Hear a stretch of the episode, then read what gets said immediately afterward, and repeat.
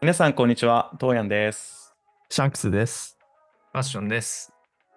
クリプトルーデンスは楽しいクリプト Web3 ブロックチェーンをテーマに今盛り上がっているプロダクトや成長中の事業についてソフトウェアデベロッパー、ビジネスデベロッパー、ユーザーそれぞれの観点からゆるく深掘りしていく番組です。本日は記念すべき初のゲスト会テンスペースステディオファウンダーで、えークリプトザゲーム参加者のレンさんと CTO の龍馬さんにお越しいただきました。よろしくお願いいたします。よろしくお願いしまありがとうございす。ますます。では早速なんですが、レンさんから自己紹介をお願いしてもいいでしょうか？あ、もちろんです。あの、スターン・レンと申します。えっと、センスペースというあの Web3 ベンチャーのあのファウンダーです。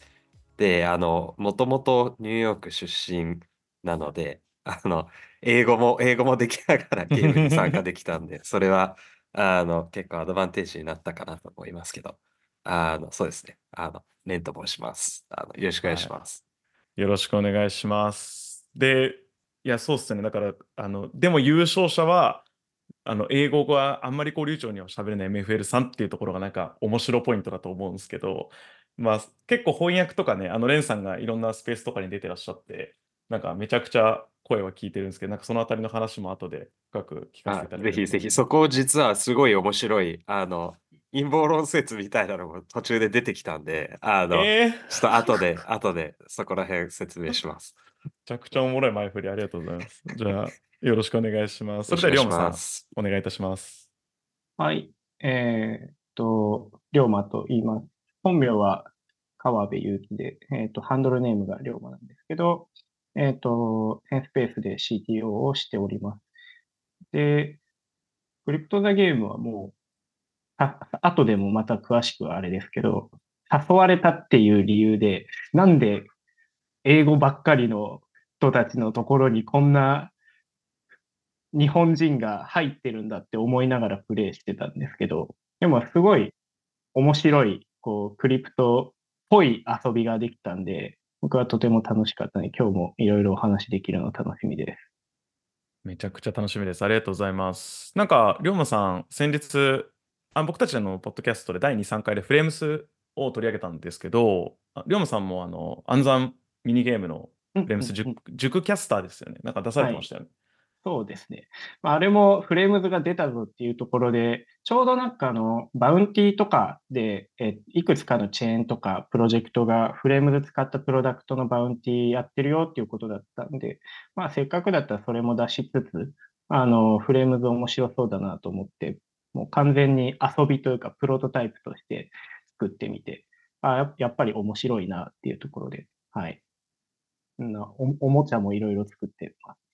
えー、めちゃくちゃその辺の話も聞きたいです。僕、ちなみに遊んだんですけど、あのシンプルに暗算間違えました。結構早くて、ポンポンって、あれ、なんだったっけ？難しい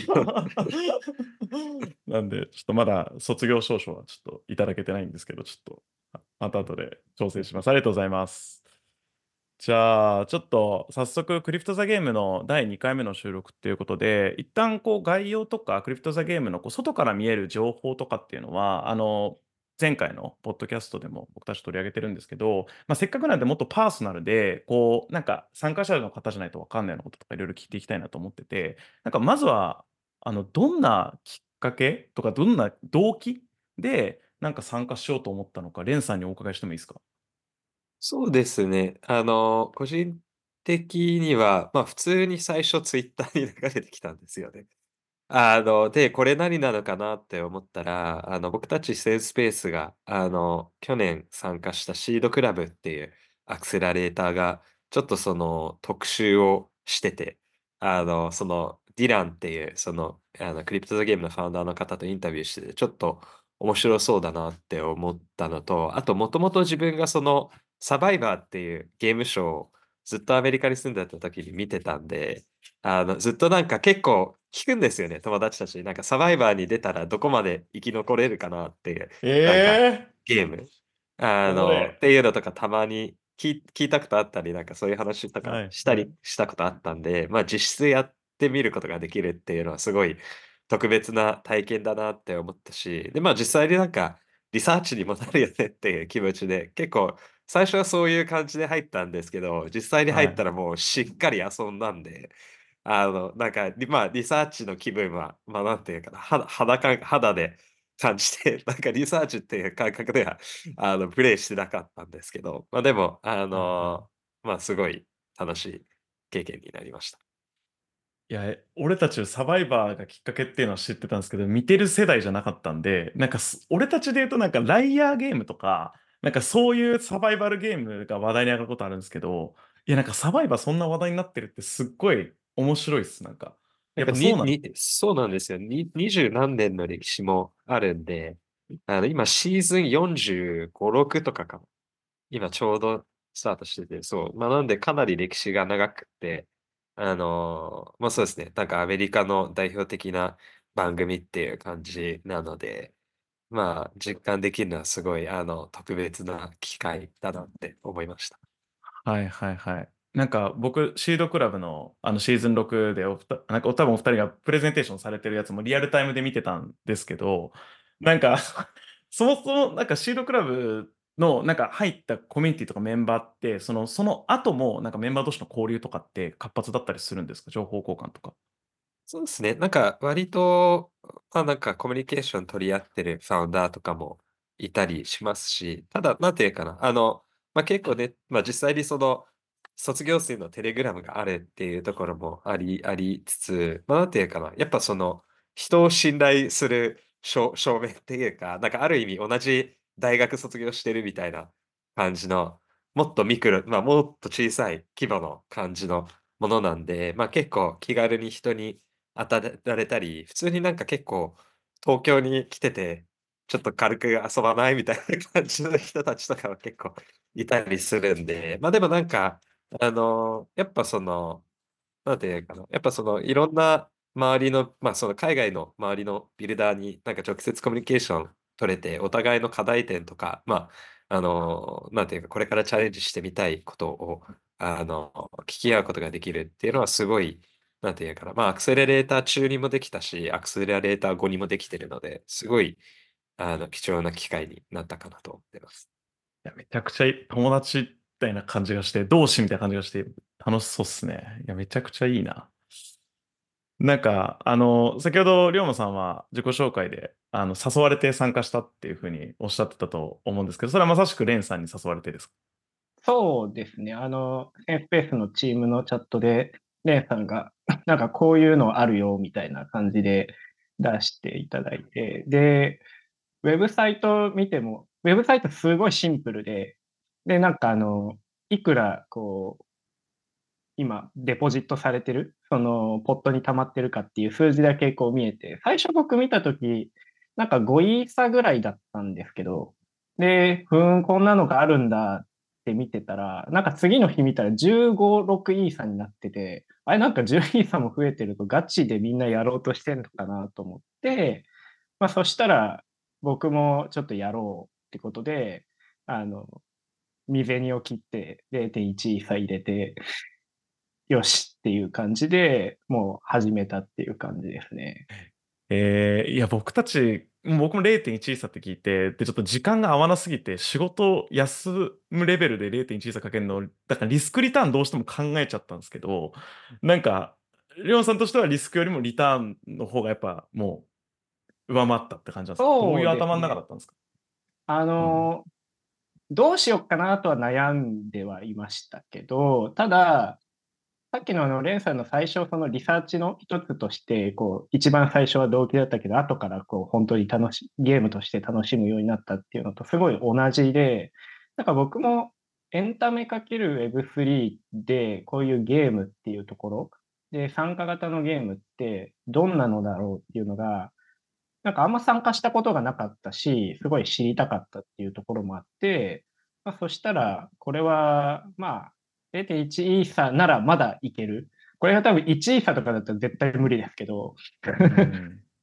そんな感絶妙な。価格設定でしたよね。うん。なんか、イイービルは弾かれるけど、好奇心あるや人は、い一定パーミッションレスに入れてみたいな。うん。なんかすごい上手だなと思ってました。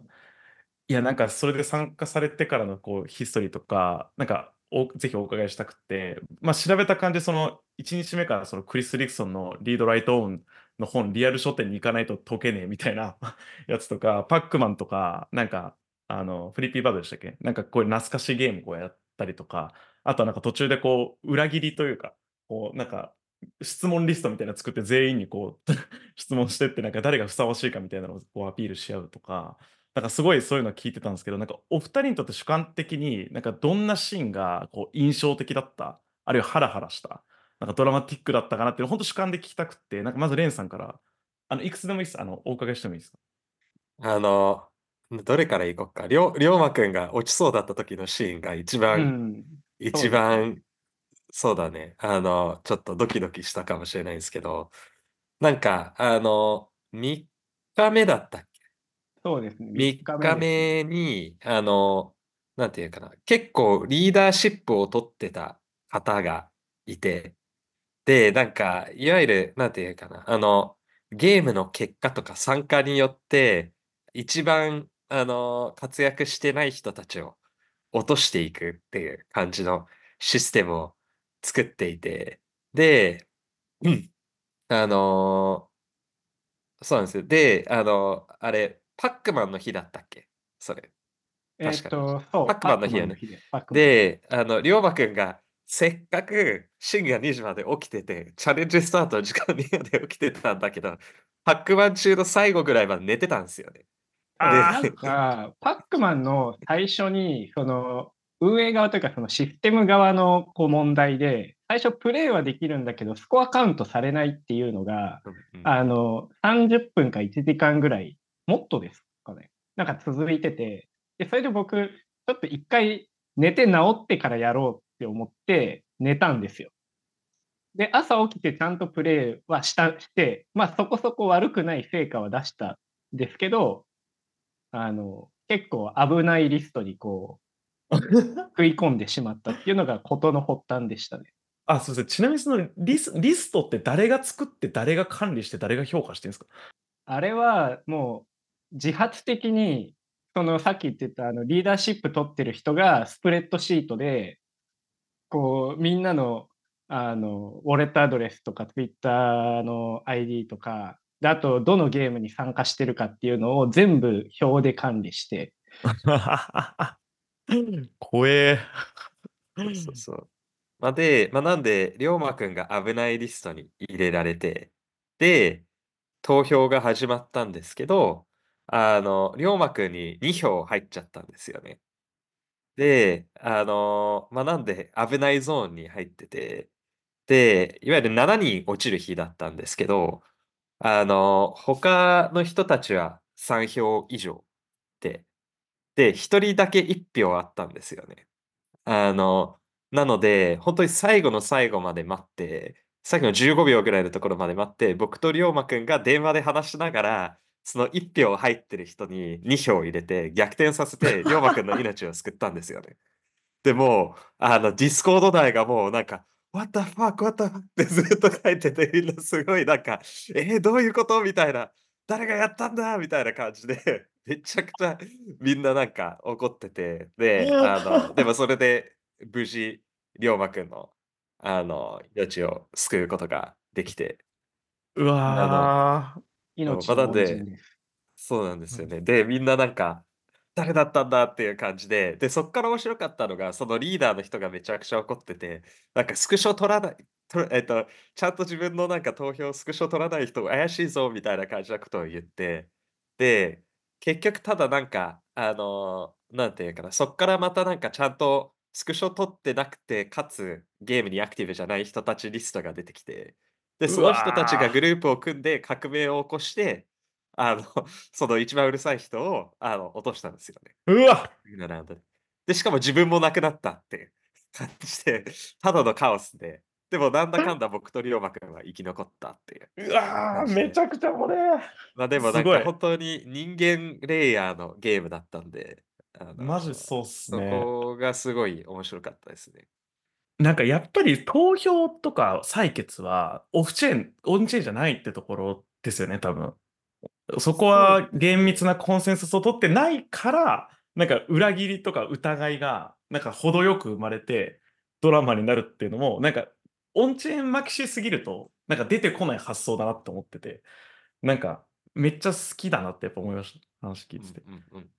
そうですね。そこがやっぱゲームのすごい、あの、特徴的だったところですね。いわゆる誰に投票したか見えないっていうところが、あの、良かったんですけど、まあ、あの、とはいえ唯一の改善点は投票システムだったかなって思あって。そうなんですね。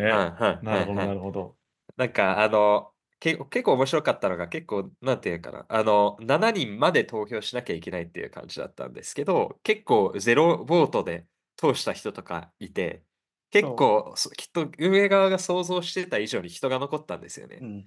なので、僕と龍馬くんが そのマージの日に70人落ちた日に、結構半分以上の人たちが落ちたんですよね。なので130人が60人ぐらいになったのが、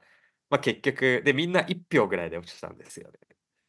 なので、なんか、あの、そ唯一なんか何か改善するんだったら投票が必須であるっていうことにするっていうことなるほど、ですね。なるほど。なんかあの、でももうリサーチされてる、あの前回の話かも話でしたかもしれないですけど、そのチームにこう分かれるんですけど、その後のこうマージとかを考えると、こうチームで仲良くなって、仲良くなった人たちを残すっていうインセンティブがすごく働くんですよね。要は、どこぞの知らない人とマージして戦うよりも、知ってる人が多い状態で戦う方が勝てるから、じゃあ、その同じグループの人たちをわざわざ落とす必要がない。仲良くなっといて、みんなで結託して、他のグループの、もともと他のグループにいた人たちを落とそうっていうふうに、どうしても考えちゃうので、こう、誰も投票しなくて、その日、こう、落ちる人を0人にするっていうことが起きちゃったっていうので、なかなかそこは難しい、せ設計がすごく難しいところなんだなっていうのは。うわー、面白いですね。ちちなみに、その、ごめんなさい、めっちゃ面白いんで聞いちゃうんですけど、その、えっと、合併しますよみたいな。トライブなくなっていずれ合併しますよってことって事前に参加者に予告されてたんですか？それとも当日、直前に知らされるんですか？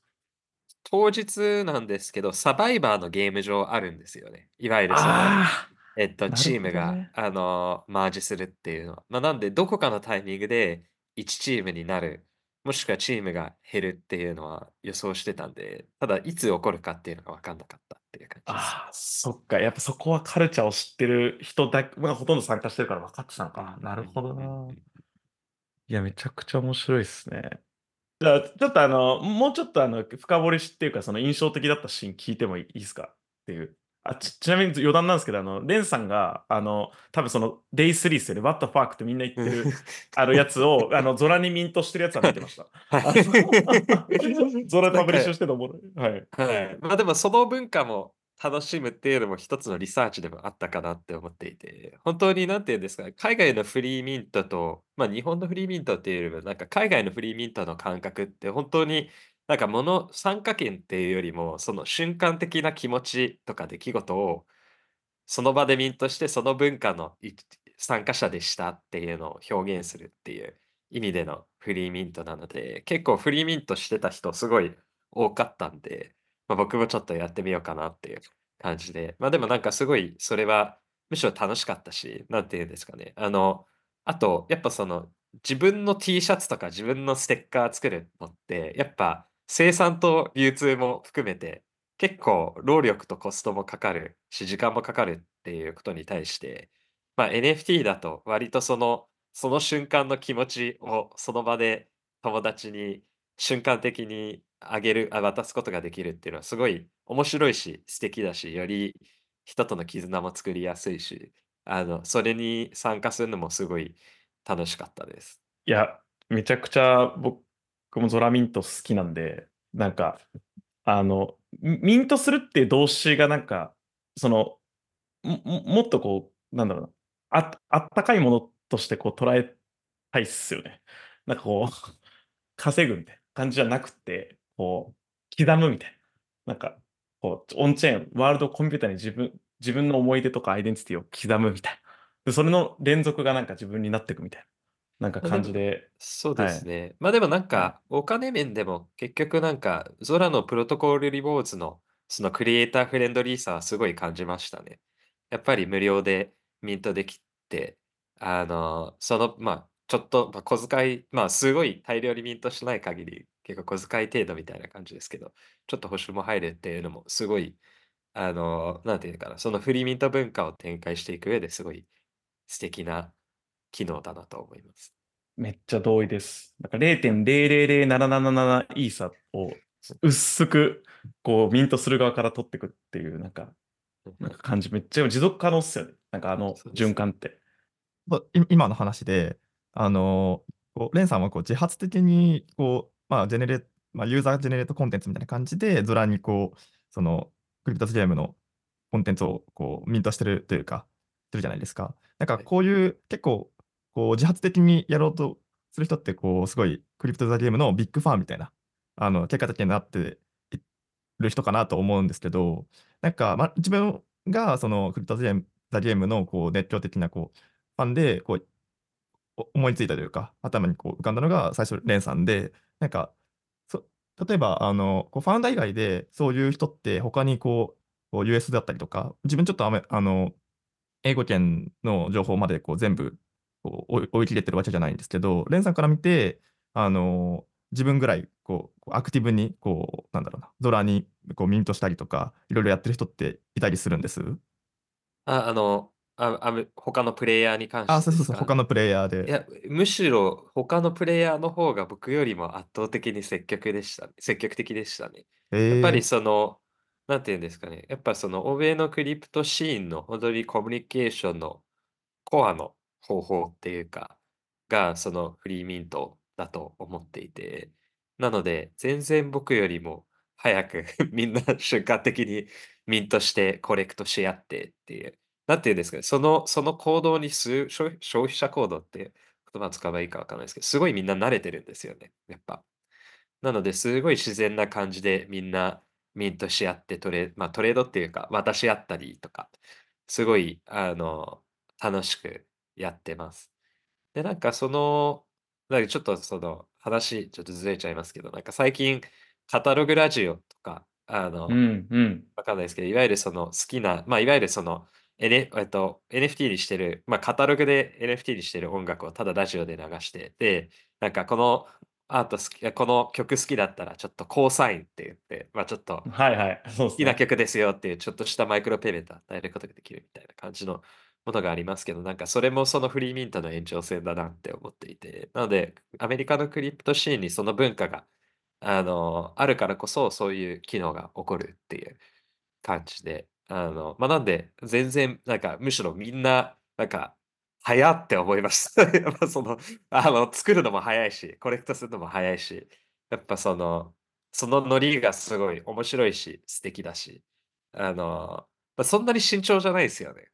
あの、なんで、なんかそこもあるある意味、日本でその文化広めるのもちょっと難しいところ、そういう意味であったりする気もしますが、ま、でもなんか、そこもより、なんていうか、やってる人が増えたら、自然に起こることでもあるかなって思うんですけど、やっぱアメリカは早いっすね。そのアイディアしゅアイディアからミントっていうのがうんもう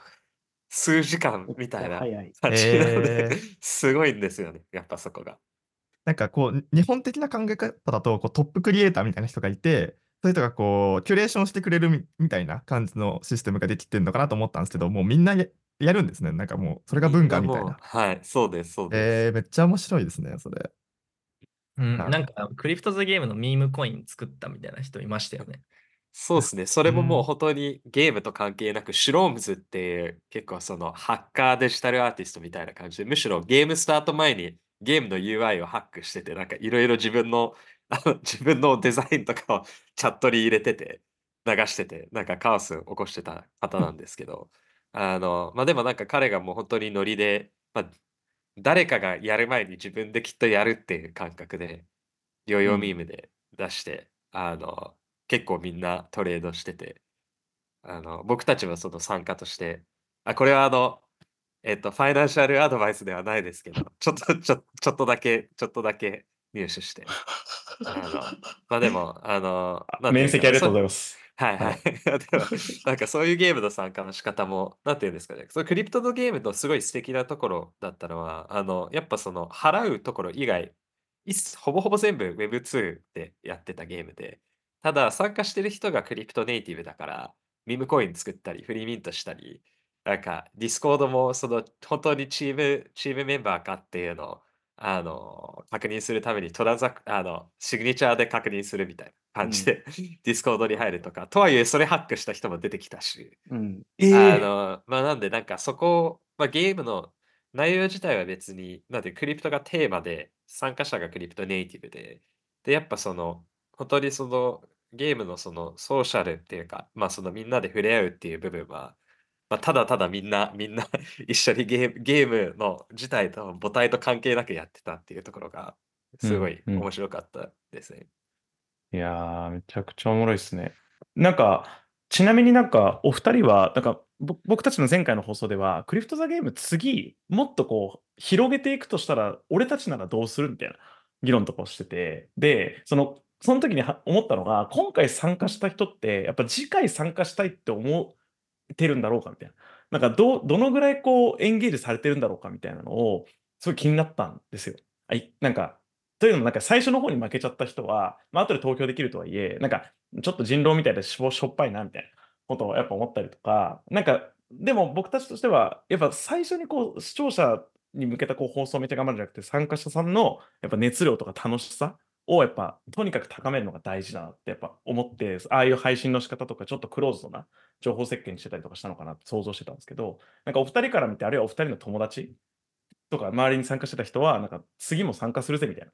ノリなのか、それともちょっとこうネガティブな感じなのか、なんか率直にどんな空気なのか教えていただきたいです。じゃあ僕、まあ、僕個人のあの参加したい、次も参加したいかっていうところで言うと、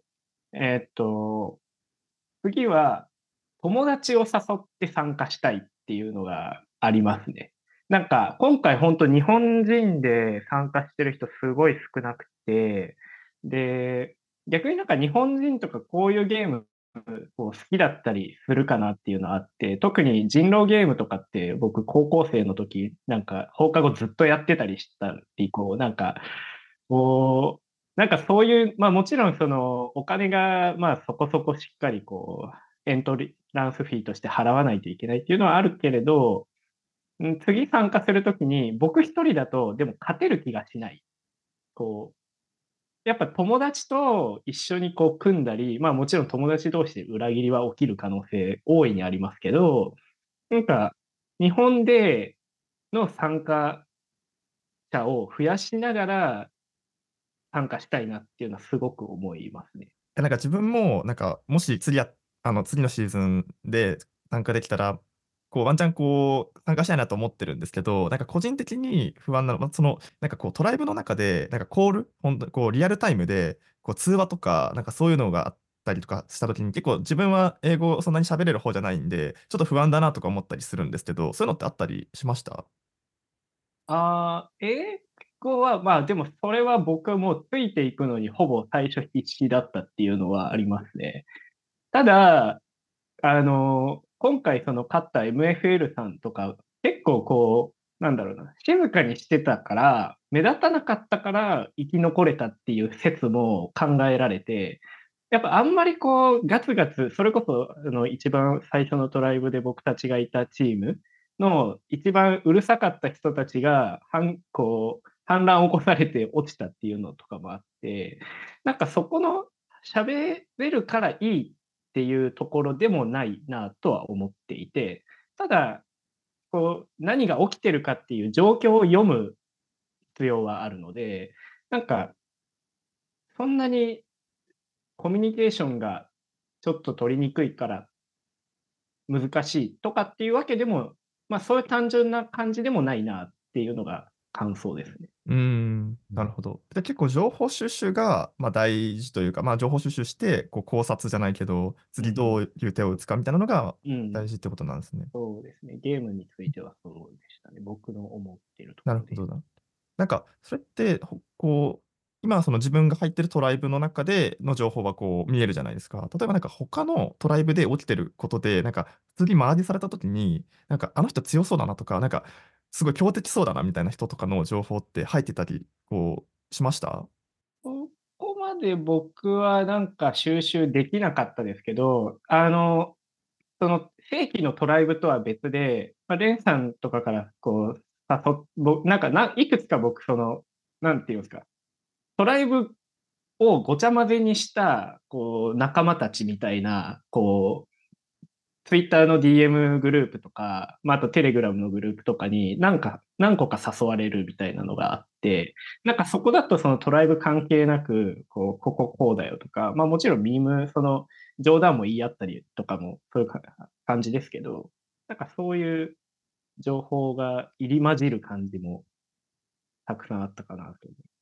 うーん、なるほど。じゃあ本当に公式のこのチャット以外にも、本当いろいろこう、なんですかね、ちっちゃいコミュニティというああ、か。もうまさはに、はい。ああ、なるほど。面白いですね、それは。多分、レンさん、あの、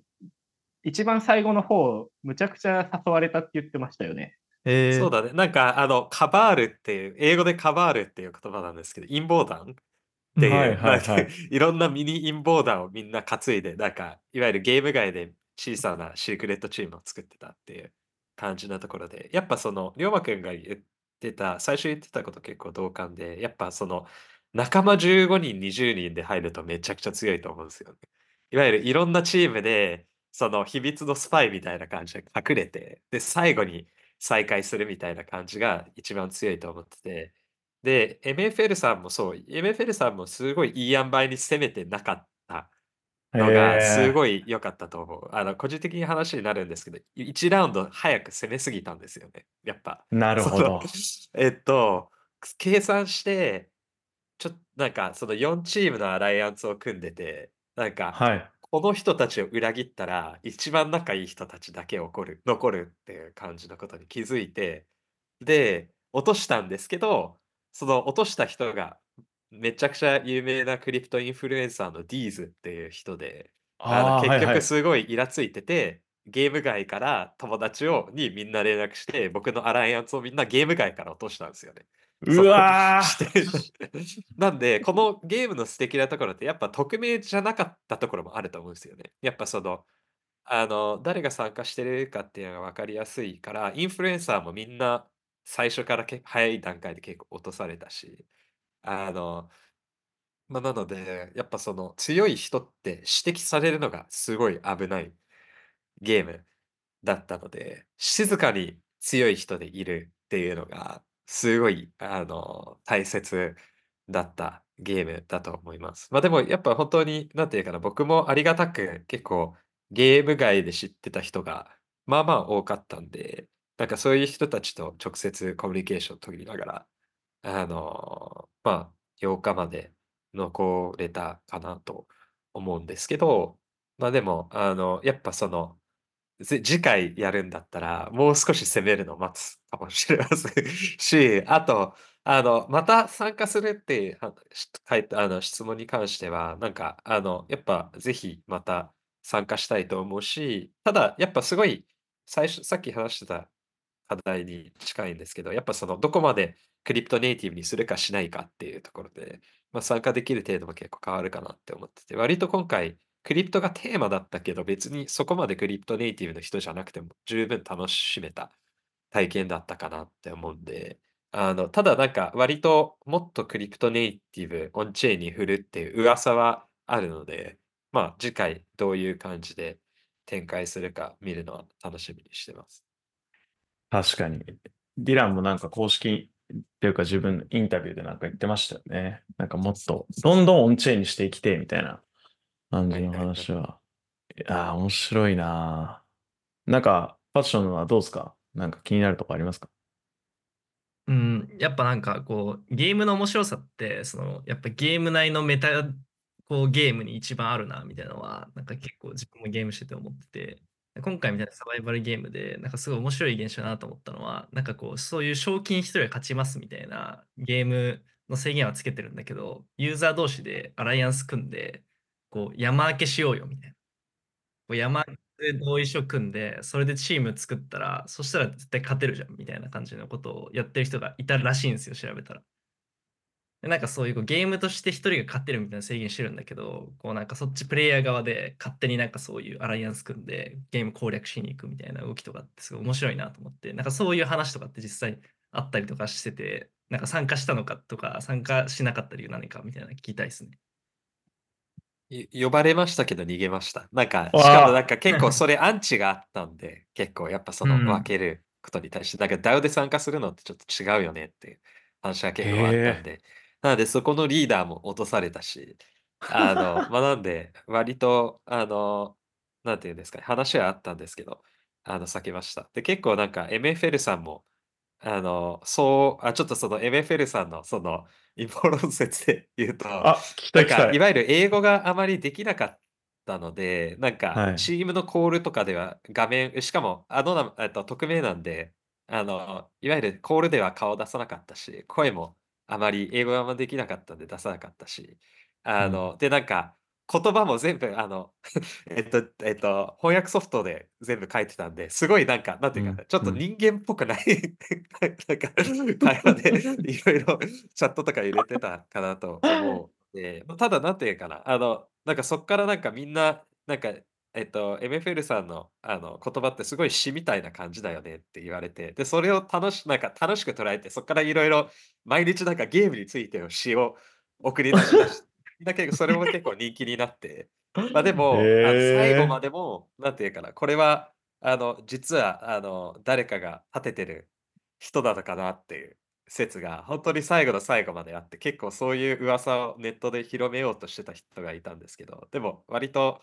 あの、実際に人間だっていうのは知ってた人は何人かいたんで、まあ僕、なんか、あの、結構 MFL さんと、なんか日本人チーム、あの、チャットで、あの、もう一人、アメリカの方も、あの、日系アメリカ人の方もいたんですけど、4人でチャットしながら、日本人として、なんか、頑張っ、なんか、えっと、頑張ろうみたいな感じでやってたんですけど、結局 MFL さんだけ最後まで残ったんですが、まあ、なんで MFL さんは十分、これ、これはさすがにボットじゃないなっていうのは分かってたんで、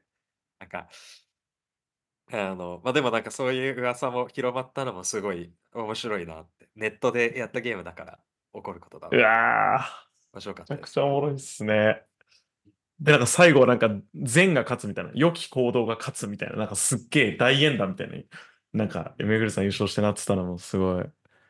印象的でしたね。確かに。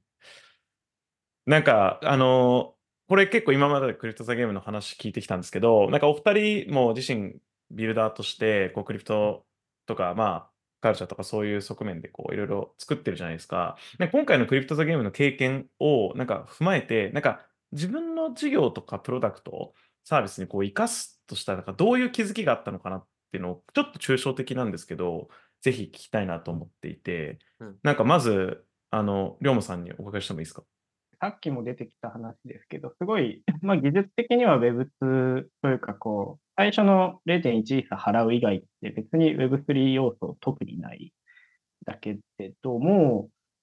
体験はそ Web2 に寄ってるんですけど、当てに行った人たちが Web3 の人たちだったっていうところで、その分散的なコミュニ、えっと、分散的なじゃない、機動的機動的なコミュニケーションを作るのがとてもうまい層に当てに行ったっていうのが、ああいうみんなでこうやるプ、レイするゲームをオンラインでやるっていうところで、なんかすごい上手だなっていうふうに思ったですよね。なんか例えば自発的にディスコ、一応その Crypto: The Game の UI の上にチャット欄とかあるんですけど、もうそっちはほぼ使わずにディスコードそれぞれ立てるとか、テレグラム立てるとか、なんか、そのコミュニケーションがとても上手な人たちに当てに行ったっていうのは、一つ大きく学べることかなっていうところがなるほど。な。なるほどな。確かに。うんなんか、いや、その逆転ってあんまり今まで考えてなかったです。だからみんな結構 Web3 の技術使って Web3 ネイティブの人にやってるか Web2 の人に当てるかみたいな。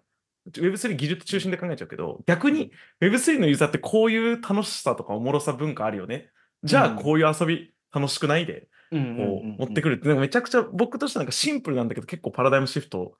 だなって思ってます。うんうんうん思いましたよ。確かにな。その通りですね。確かに。え、レンさんとかいかがですか？そうですね。あの、龍馬さんも言ってた通り、本当に、なんていうんですかね、ゲーム自体は、その、最初のエントリー以外は仮想通貨、まあ、クリプト、ブロックチェーンあまり使ってなかったっていうことに対して、なんかブロック、なんていうか、アメリカの Web3 とかクリプトって、まあもちろん、まあそのブロックチェーン技術を扱いしている部分もありつつ、なんか技術よりも、なんか村、村っていうか、なんかその、いわゆるそのコミュニケーさっきのフリーミートの話もあったけど、なんかそのあり方とかコミュニケーションの手段とか、なんかすごい、せなんか徐々に成熟してきてるし、あの、まあ、なんで、それを理解した上で、まあ、もし、なんていうんですかね、海外、欧米のクリプトコミュニティを巻き込むのであれば、そのコミュニケーションシステムに、あの、相性がいいような企画を作るっていうのはすごい大切だなって思っていて、で、割とそのコミュニケーションシステムって本当に、なんていうんですかね、クリプトに携わってない人が今の状況ではね、あの、すごい理解しづらいものだなって思うので、上手にゲーム性で巻いたらなんかその、いわゆるその僕たちが、特にセンスペースとしては割とこのファンタジーの世界を通して Web2 の世界のクリエイターと一緒に Web3 企画で送り出してるっていうか、ちょっとやってるんですけど、なんかゲーム性で巻いたら、あの、その、コミュニケーション、その、なんていうんですかね、Web3 クリプト人口のコミュニケーションシステムに参加することもできるかなって思っていて、まあ、なんで、やっぱその企画の感覚をそういう感じで極めたら極めるほど、より、あの、なんて世界の人に受け入れやすいなと思いました。なるほどな。いや、僕たちも今まさしくその北米圏中心にやっぱ遊びというか、本当ゲームとプレイの間みたいなこうサービスをやっぱ作りたくって届けようとしてるところなんですけど、なんか、姉さんとか、まあ、あの、龍馬さんとか、その、特に姉さんニューヨークにやっぱ住まれてて、やっぱその、どの国のその文化とか、なんか遊びのなんか空気感が分かってる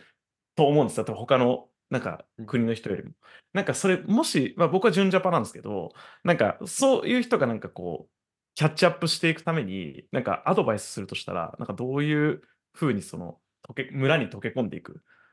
はいはいはいといいとはい。思いますか？なんていうんですかね、あの、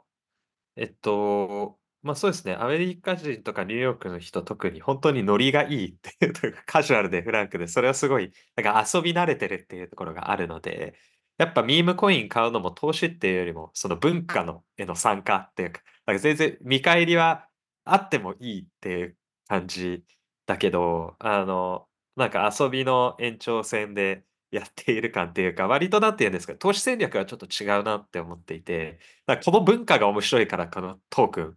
盛り上がるよねっていう感じで、その気持ちで、おかあの、むしろあの、結構の額をあクリプトザゲームのトークンに入れてた人とかも出てきてたし、はいまあ、だ。から全然やっぱそこの感覚とノリが違うなって思うんですけど、まあ個人。的に何か言うんだったら正直な話、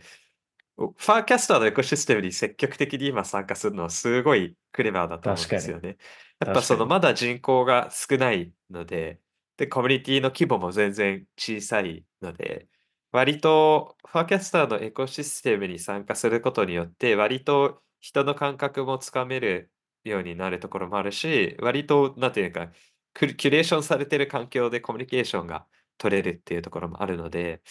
まあ、個人的に一つのアドバイスを言う、すごい具体的なアドバイスを言うんだったら、今、今ははい。それ、それかなと思います。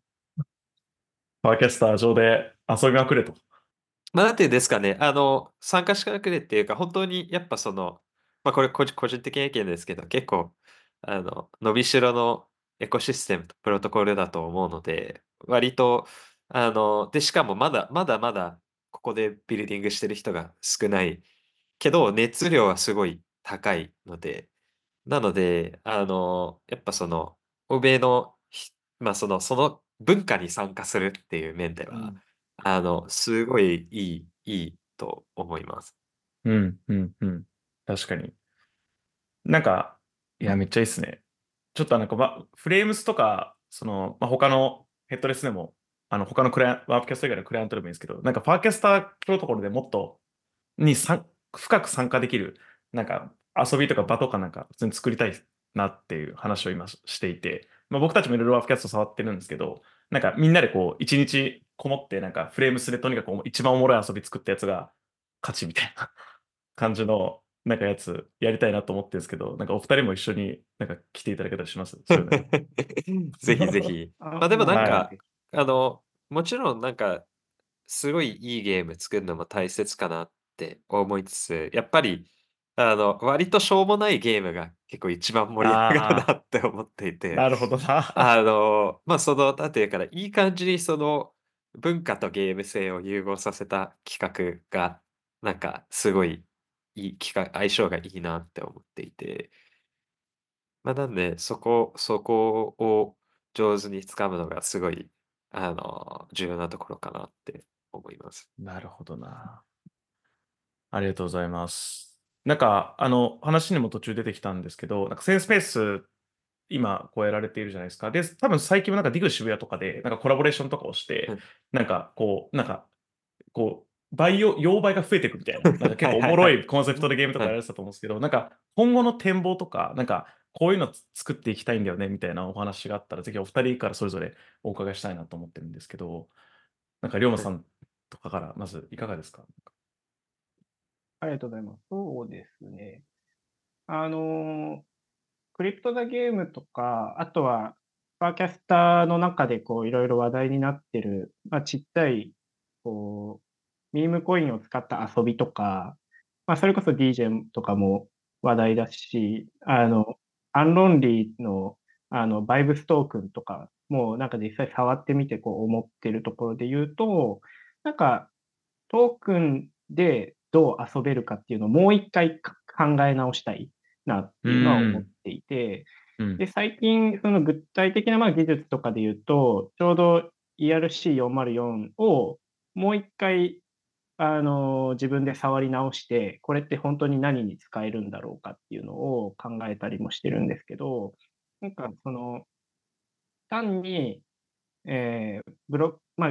既存のゲーム、いわゆるゲームにトークンを入れるっていうだけじゃなくて、トークンそのもので遊ぶってどういうふうなことができるんだろうっていうのを、まあ個人的には、あの、すごく面白いなと今感じていますし、スペースの中でも今そういうあのトークンでどう遊べるかっていうところの企画も進めているので、あの、単なる ERC20 を発行してというよりかは、じゃあそれをどうみんなでこう、送り合うとか、どういうエアドロップファーミングがあるんだろうとかを今深めてるっていう状態ですね。なるほど。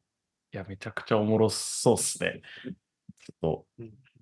いや、さっきの話もつながりますね。なんか、その、ミントすることがなんか、ただの、こう、イントじゃないみたいな。それ自体がなんか、文からみたいな話を多分、まあお、お二人は多分肌、は肌感を持ってこう、やっぱ分かってるビルダーであられると思うんで、なんか、めちゃくちゃ楽しみです。なんか、その、アウトプットが。なるほど。え、レンさんはいかがですか？でも、あの、僕も似たような感じなんですけど、割とその、なんていうんですかね、その欧米の欧米っていうか、その、もっとそのエンタメ性を用いたそのトークンの扱いの仕方と、まあ日本の、まあ僕たちの周辺にいるアーティストなクリエイターなりっていうのを上手に融合させて、今まで出てきてないような感じの、あの、新たなクリプト商品を作っていくっていうのは、すごい、あの、まあ、実際に今 やってることでもありますし、あの、これからもすごい楽しみなことであって、で、やっぱその、なんていうんですかね、割と、まあ、なんていうかな、あの、やっぱ今、今のうち、今のうちっていう、あの、感じっていうか、なんかやっぱ今、本当に、えっと、いろんな角度から、やっぱその、コンシューマークリプトアプリを作ってる人が多いので、あの、すごいやっぱユーザーでも、なんか実験してみたいっていう気持ちとかもすごい今強い時期かなと思うので、なんかタイミング的にもやっぱ、あの、今実験していくっていうのもすごい大切なところだなって思うので、あの、まあ、なんで、あの、まあ、い今、まあ、早速 やってるっていう感じなんですけど、まあでも、そういう、そういう気持ち、そういう気持ちですね。で、やっぱそういう、こういう商品じゃないと、むしろ、やっぱその、なんていうんですか、今までのような、あの、NFT のコレクションとか、あの、ワン、まあ、ワンオブワンの NFT は引き続きアートとして、あの、転売した、あと、あと出てきたりっていうのはあったりするかなと思うんですけど、本当にこの DJ もそうですし、クリプトザゲームのトークンとかも、とかフリーミントもそうですけど、本当に、なんていうんですか、トークンをソーシャルプラットフォームとして、あの、扱い、扱いするっていうのが、割と、まあその、欧米のクリプトネイティブ、本当に慣れ慣れてきてるので、で、まあそういう扱いになると、ネットワーク効果が